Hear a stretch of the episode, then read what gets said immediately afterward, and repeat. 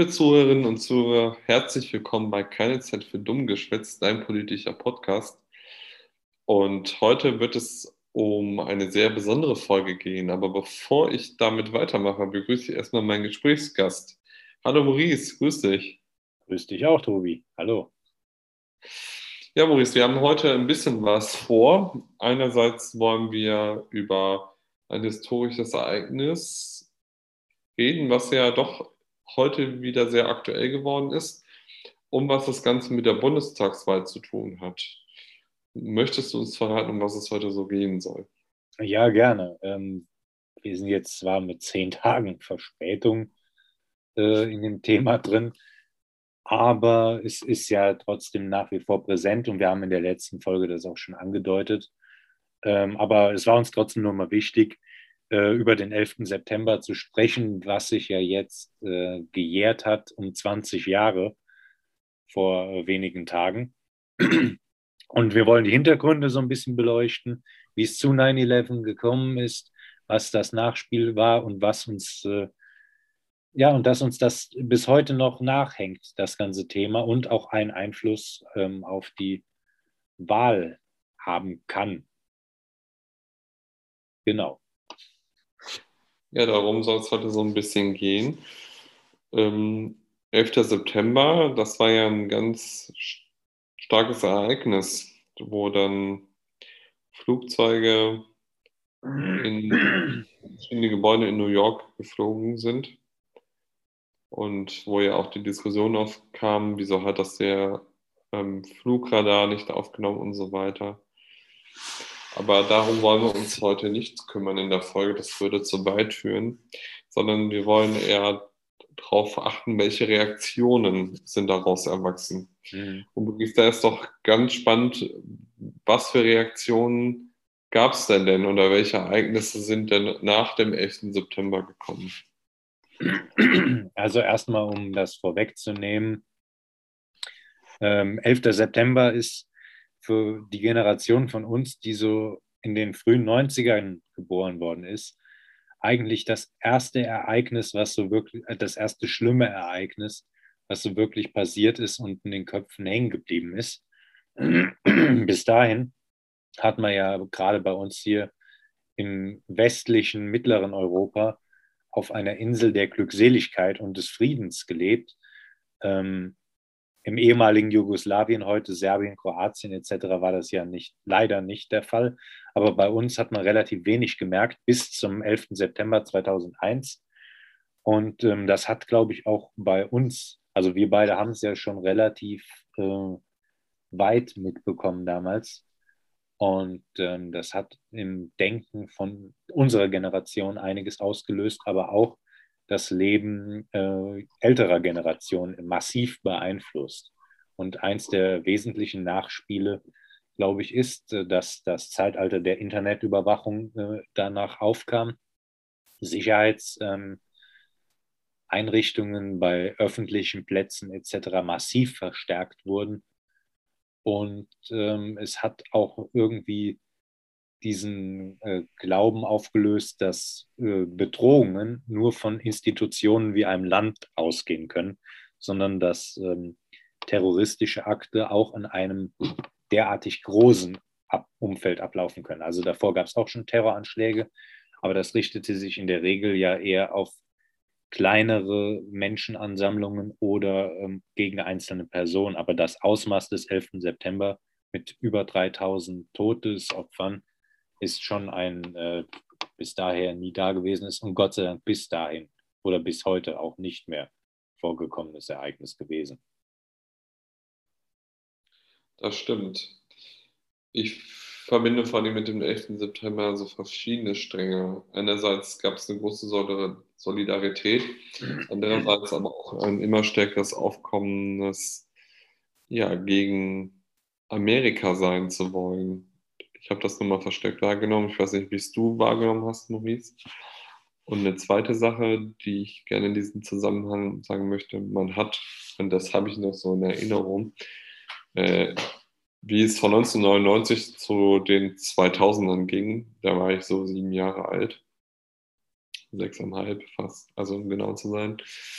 Und 2000 dachte ich, oder so habe ich das in Erinnerung, dass man das Gefühl hat, die Welt wird zu einem besseren Ort, es wird alles schöner und besser und der ähm, eiserne Vorhang ist gefallen. Und ich glaube, deswegen so 2001 auch nochmal in mentalitätsmäßig, glaube ich, ein Schock, weil es äh, das gezeigt hat, dass eben es nicht alles zum Besseren wird.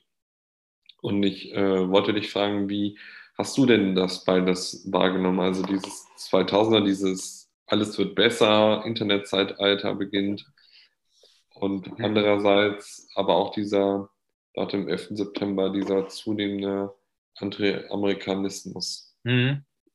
Also erstmal muss man sagen, äh, wir sind ja bis auf wenige Tage äh, gleich alt und äh, von daher, wie, schon, wie du schon gesagt hast, wir waren so sieben bis acht, als 9-11 passiert ist.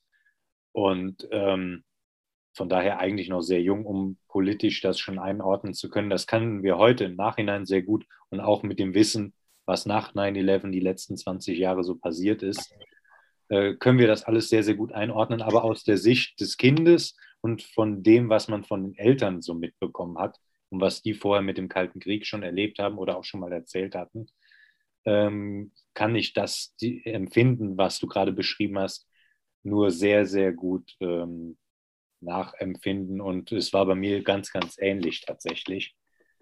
Ähm, wobei äh, bei uns beiden, glaube ich, kann man das sagen, schon sehr früh irgendwie auch eine Begeisterung für Amerika dort gewesen ist, auch schon in dem Alter.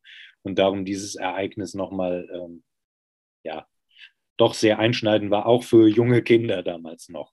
Aber gerade auch die Reaktion äh, der Eltern auf das, was dort passiert ist, äh, hat bei mir auch sowas irgendwie zerplatzen lassen, weil das wirklich genau diese Phase war.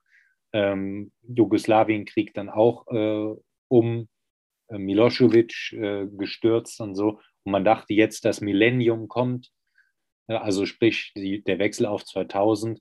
Es äh, wurde auch sehr, sehr viel darüber halt geredet. Jetzt kommt das Internetzeitalter, ganz neue Recherchemöglichkeiten etc. Ähm, das Leben wird digitalisiert und leichter für uns alle.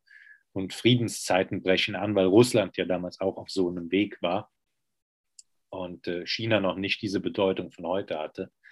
Und plötzlich passiert für uns, die wir jetzt nicht im Geheimdienstnetz mitarbeiten, dieses völlig äh, unvorhersehbare Ereignis und ähm, hat diesen Irrglauben, dass man jetzt mal wirklich eine lange Dekade voller Frieden erleben könnte, zerplatzen lassen. Vor allem halt auch, weil, äh, also und Thema Anti-Amerikanismus, um das kurz noch anzudeuten, wir können da im Einzelnen ja gleich nochmal äh, das auseinandersplitten, ist mein Empfinden nach dem äh, 11. September nicht so. Es ist 2002 gekippt, als die Bush-Regierung beschlossen hat, in den Irak einzumarschieren. Und das hat einen Anti-Amerikanismus äh, hervorgerufen. Bis dahin würde ich mal sagen, ist eher das absolute Gegenteil der Fall gewesen, dass die Generation, die in den 80ern äh, gegen die Reagan-Regierung auf die Straße gegangen ist und gegen den NATO-Doppelbeschluss, ähm, nach dem 11. September eher wieder versöhnt war mit den USA. Und bis zu dem Schritt, dass man den zweiten Golfkrieg äh, in den Irak beschlossen hatte, war das eigentlich so. Ja, da gebe ich dir recht. Ich wollte eher damit auch sagen, dass der 11. September so ein einschneidendes Erlebnis war, dass daraus eben wie der Irakkrieg ähm, Sachen entstanden sind, die, glaube ich, ohne 9-11 gar nicht möglich gewesen wären. Ich glaube nicht, dass die Vereinigten Staaten eine Mehrheit gehabt hätten, in den Irak zu gehen, wäre der 11. September mhm. nicht passiert. Und ich glaube, aus diesen Ereignissen, die Sachen, die daraus folgen und die Sachen, die das dann wieder produzieren, haben dann eben zu den Anti-Amerikanismus geführt. Wollen wir in die Gegenwart springen oder wolltest du noch was auseinanderklabüstern? Äh, ich finde, wir sollten doch noch in Teilen so ein bisschen darauf eingehen auf mhm. die ganze äh, Geschichte drumherum. Also, weil äh, ich finde, das Ganze hat uns doch ähm, alle massiv äh, beeinflusst und die Richtungen, die die Welt in diesen wenigen Monaten nach 9-11 dann gerutscht ist, ähm, wirkt ja bis heute nach. Also um nochmal klarzumachen, worauf das alles hinauslief.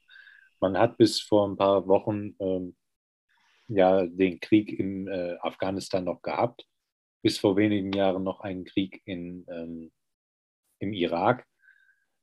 Und ich würde sagen, es hat auch ähm, das Verhältnis der westlichen Welt zum Islam nachhaltig äh, beeinflusst und auch äh, das Thema Rassismus nochmal auf eine neue ja, äh, Stufe leider angehoben. Aufgrund eines Misstrauens gegen Muslime.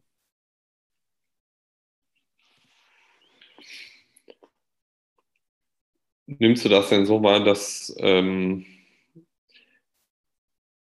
also wir wollten ja ein bisschen auf Hintergründe eingehen, dass das noch mhm. eine, da, damals die Stimme, Stimmung gegen Muslime gekippt ist oder hat das eher auf eine skeptische Stimmung getroffen?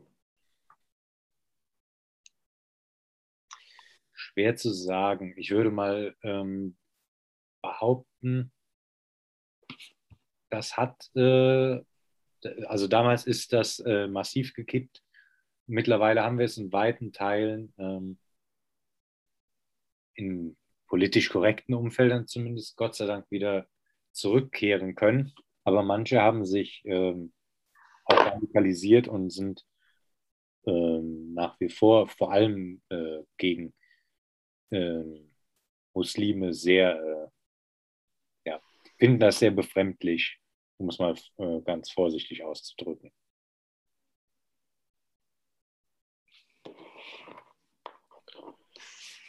Und welche Hintergründe ähm, haben denn nach 9-11 stattgefunden? Also was war jetzt so mhm. das, der ausschlaggebende Punkt?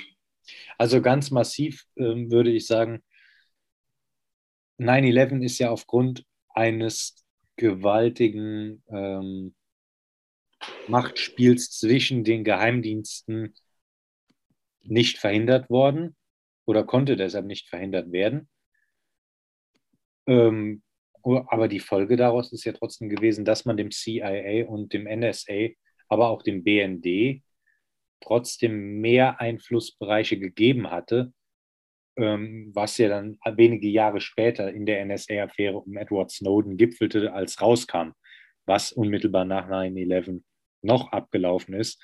Die Geschichten um den Patriot Act herum, um das kurz zu erklären, Patriot Act war ja eine Geschichte, wo der US-Kongress und die US-Regierung es dem NSA erlaubten, ähm, Privatgespräche abzuhören oder E-Mails zu lesen, wenn Verdacht bestand. Aber welche Ausmaße diese Abhörgeschichten hatten, das kam ja erst mit Edward Snowden raus und dass das auch Jahre nach 9-11 noch praktiziert wurde. Ähm, und in kleinen Teilen merkt man ja, wie gläsern wir im Internetzeitalter sind. Ganz einfach daran, wenn du dich äh, mit Leuten unterhältst über etwas, was du dir demnächst dringend mal besorgen oder kaufen möchtest und ein paar Tage später schickt dir Amazon als Empfehlung dieses Projekt zu. Das sind, äh, oder dieses Produkt zu. Das sind so ein paar äh, Beispiele einfach dafür, wie gläsern wir doch alle dadurch geworden sind. Und ich würde sagen, der Anfang des Ganzen äh, ist, liegt schon in der Nachbearbeitung von 9-11. Mhm. Also, dass man ähm, das Internet auch anders nutzen kann. Das Internet nutzen eben auch zur, zur Überwachung. Absolut. Ja, aber auch andere Themen, was die innere Sicherheit angeht.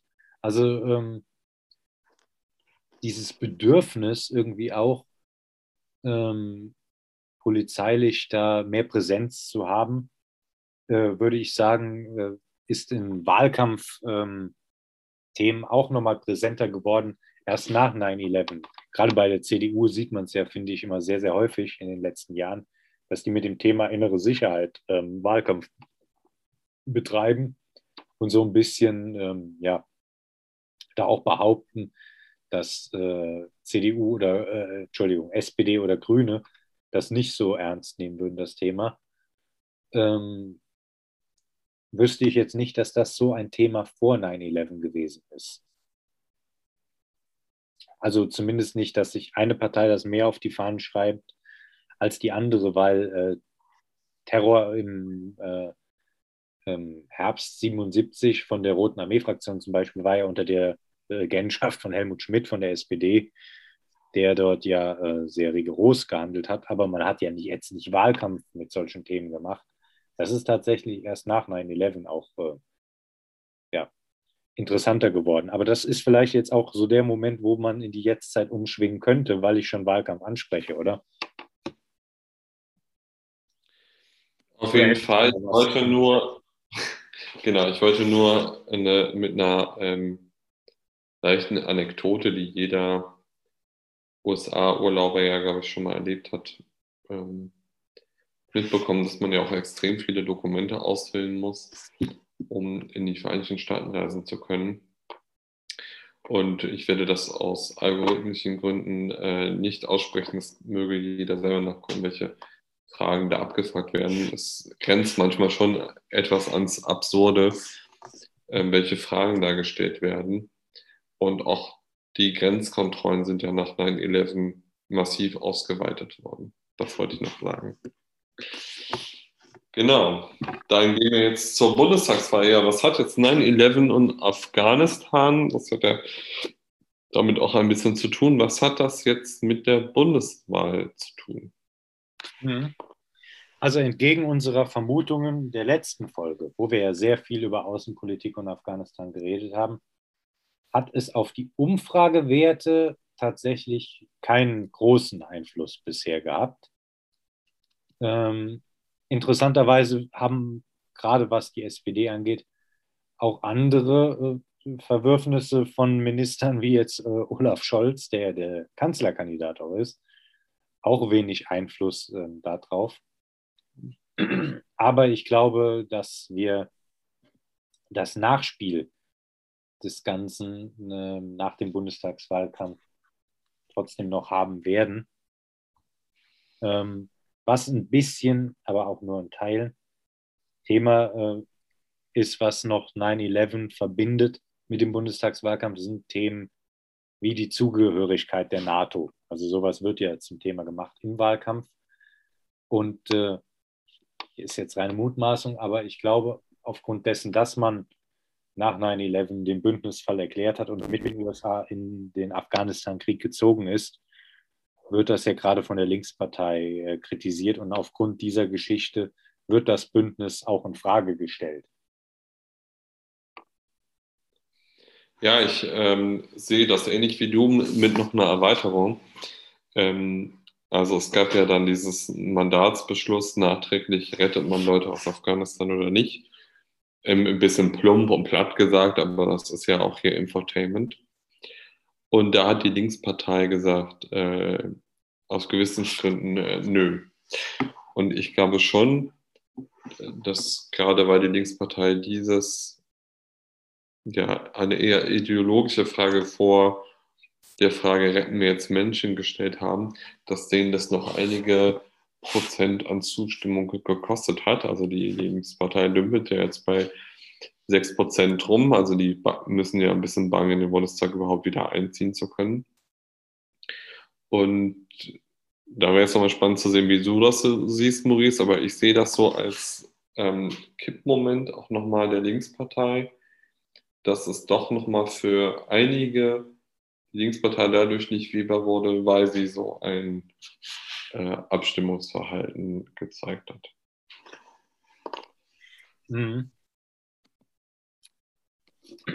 Also erstmal ähm, glaube ich, hast du äh, doch noch ein sehr, sehr großes ähm, Bewusstsein, was gewisse Notwendigkeiten angeht. Und das Thema innere, aber auch äußere Sicherheit nehmen viele Bürgerinnen und Bürger doch ernst. Ist schon mal einer der Gründe wahrscheinlich, weshalb sich die Linkspartei mit Forderungen wie raus aus der NATO nicht unbedingt viele Freunde macht. Und ähm, zum anderen eine gewisse Nähe zu Russland, die wiederum auch bei vielen Bürgerinnen und Bürgern nicht ähm, auf Sympathie ähm, stößt.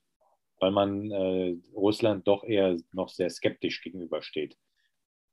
Ich will jetzt ganz direkt sagen, ich habe meine eigene Meinung natürlich zu dem Thema, aber diese Aussage, wie ich sie formuliert habe, ist weder in die eine noch in die andere Richtung gehend, sondern rein neutral ähm, formuliert. Mhm. Aber um direkt den Umkehrschluss zu sagen, und weil du auch das andere eben schon mal erwähnt hast, es gibt viele, die tatsächlich äh, die USA kritisch sehen, äh, was wir beide, glaube ich, auch tun, aber nicht in so massivem Ausmaße, wie es viele andere Deutsche tun.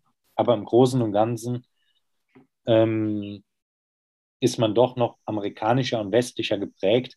Und darum sind solche Erklärungen zum Kurs eher pro Russland und kontra Amerika auch nicht so äh, gut. Also Thema Atlantikbrücke ist da doch den Wählern noch wichtiger und darum sind es dann doch eher wieder die klassischen Parteien, die dafür stimmen, äh, für die dann gestimmt wird. Mhm. Ich hoffe, ich habe jetzt nicht ausgelassen bei deiner Frage. Nein, alles cool, das ist auch super. Ähm, ja, also das wird echt interessant zu sehen sein. Ähm, wir wollen ja vielleicht nochmal auf den äh, letzten Aspekt unseres äh, heutigen Podcast-Folge gucken. Wir ähm, haben ja überlegt, so was hat jetzt 9-11 Afghanistan mit heute zu tun. Ähm, ich stelle jetzt eine These auf und vielleicht kannst du ja was dazu sagen, Maurice. Ich habe ähm, den Eindruck, Afghanistan war eine Riesenkatastrophe, wie die letzten Wochen gelaufen sind. Und ich stelle aber mit Überraschung fest, so sonderlich, außer der Linkspartei, dem fällt das, glaube ich, massiv auf die Füße. Kannst ja auch widersprechen, wenn du es anders siehst. Ähm, ist nicht genauso. Ja, das ist ja schon mal Thema abgeräumt. Nee, was ich sagen wollte, ist, dass ich das Gefühl habe, Afghanistan war eine Riesenkatastrophe, aber groß Rolle im Wahlkampf spielt es nicht. Und irgendwie habe ich auch das Gefühl, alle anderen Parteien, CDU und SPD, die ja auch dafür ein bisschen zuständig waren, ja, also so, so groß schaden oder nützen oder wie auch immer tut es denen nicht. Oder siehst du das ein bisschen anders? Ähm, ja und nein. Ich sehe, also ich sehe es in dem Punkt anders äh, gleich, dass es äh, ihnen derzeit nicht schadet. Aber ich würde mal sagen, es liegt äh, auch daran, dass sich auch die Wähler gerade so ein bisschen in der Argumentation also nicht nur die Parteien, sondern auch die Wähler, gerade noch ein bisschen dahinter verstecken, dass der Abzug ja auch bei den Amerikanern sehr, sehr unruhig äh, abgelaufen ist. Und ähm, auch das wird in den Medien jetzt lieber berichtet, als das eigene Versagen zu sehr zu beleuchten. Muss man mal abwarten. Das könnte nach dem Wahlkampf vielleicht nochmal eher zur, zum Thema werden, dass man darüber nochmal spricht. Oder es wird erst ein Thema, wenn tatsächlich mehr Flüchtlinge aufgenommen werden. Und dann wird wieder über sowas mehr diskutiert. Aber ich befürchte, wir haben hier wieder mal einen dieser Effekte. Solange es nicht vor der eigenen Haustür brennt, ähm, zeigt mal lieber mit dem Zeigefinger auf den, bei dem es schon vor der Tür brennt. Und das ist jetzt gerade eher so, dass man dann lieber nach Amerika guckt und sagt, Joe Biden ist doch mit so viel Hoffnung gestartet und äh, hat sich jetzt ein paar Mal relativ ungeschickt angestellt. Und dann ist man leider wieder sehr schnell dabei, ähm, auf Amerika mit dem großen Zeigefinger zu zeigen, aber nicht bei den eigenen Problemen nachzugucken. Aber das ist, glaube ich, eher etwas, was nach der Wahl kommen wird. Mhm. Ja, ich erlebe auch eher so, dass man auf USA guckt und das ist so die Wutproduktionsfläche. Mhm. Alles, was da nicht läuft, dann sagt man ja, oh, so schlimm ist es ja bei uns nicht. Ist auch interessant, dass sowas wie Ahrtal oder die Umwelt, also die Überflutungen in Nordrhein-Westfalen, in Rheinland-Pfalz, auch im Wahlkampf keine Rolle mehr spielt. Also das ist das Kurzzeit, das politische Kurzzeitgedächtnis ist echt bemerkenswert klein. Das war leider, so. leider. Es ist erschreckend, wirklich, ja. Aber es ist, also es überrascht mich nicht, aber es verärgert mich tatsächlich. Also gerade auch das Thema äh, Flutkatastrophe. Das war meine Befürchtung. Du hast wieder diesen Effekt gehabt, es wird anderthalb bis zwei Wochen riesige Welle gemacht, überall auch in den sozialen Medien. Und dann kümmert es wieder kein Schwein. Dann fährt man in den Sommerurlaub, dann ist was anderes auf der Agenda. Auch Wahlkampf und Bundestagswahl ist ja auch noch ein bisschen nebenbei und Corona. Und äh, wirkliche Themen, die ernst sind, äh, werden dann wieder gerne vergessen. Also das sind ja mehrere Themen, sowohl bei uns vor der eigenen Haustür mit äh, Corona, als auch das Thema, äh, was dort am Flughafen in Kabul abgelaufen ist und äh, wie viele Menschen dort äh, zu Tode gekommen sind. Und das ärgert mich auch wirklich. Ja, man hat so das Gefühl, um das abschließend zu sagen, ähm, es wird so ein Thema durchs Dorf getrieben und wenn die Sau einmal durch ist, dann holt man eine neue Sau. Ne? Genau, genau. Ja. Wobei, ähm, um das auch noch äh, ganz kurz zu den aktuellen Wahlenumfragen zu sagen, ich glaube, aufgrund dieser Schnelligkeit und Dynamik, die solche Meldungen und Geschichten äh, alle haben, und aufgrund dessen, dass man sich nicht wirklich darauf einstellen konnte, dass Frau Merkel in wenigen Tagen offiziell zumindest nicht mehr Bundeskanzlerin sein wird. Sie wird natürlich im Amt sein, bis ihr Nachfolger oder ihre Nachfolgerin, auch wenn es im Moment danach noch nicht aussieht, äh, vereidigt ist. So ist sie offiziell dann nur noch amtsführende äh, oder geschäftsführende Bundeskanzlerin. Und ich glaube, die Wahlumfragen rühren daher, dass man dazu neigt, eher das Bekannte zu wählen oder die sicherste Bank zu wählen. Und äh, man muss vielleicht auch sagen, bei allen Verdiensten oder Nichtverdiensten, dass man nach 16 Jahren ähm, doch nochmal zu einem anderen politischen Lager schlägt, als das jetzt der Fall war. Also das glaube ich, um da auch mal eine Lanze für Armin Laschet zu brechen, ich glaube, es liegt nicht nur an ihm, dass die CDU so schlimm in den Wahlumfragen dasteht, sondern auch ganz einfach, dass man nach 16 Jahren auch mal dazu neigt, nochmal was anderes auszuprobieren. Aber wenn dann nicht das zu Unbekannte, wie jetzt Olaf Scholz zum Beispiel, ähm, genau. Als ganz kurze private Analyse noch zum Schluss für die Umfragen. Oder würdest du da, ähm, oder hast du da eine eigene These? Ich glaube, es spielt ganz viel eine Rolle. Ich glaube, dass Scholz am wenigsten Fehler macht. Und ich glaube da einfach, dass Laschet es nicht kann und die Leute spüren, dass er es nicht kann. Das ist doch ein gutes Schluss. Also für ihn nicht, aber für die heutige Folge ein gutes Schlusswort. Und ähm, ganz genau, gut, aber wir haben noch was. Ja, aber viel kann man äh, am heutigen Standpunkt, glaube ich, nicht mehr sagen. Wie gesagt, in fünf Tagen ist Bundestagswahl. 60 Prozent der Wähler haben sich schon entschieden. Die aktuellen Umfragewerte zeigen schon, worauf es hinauslaufen könnte.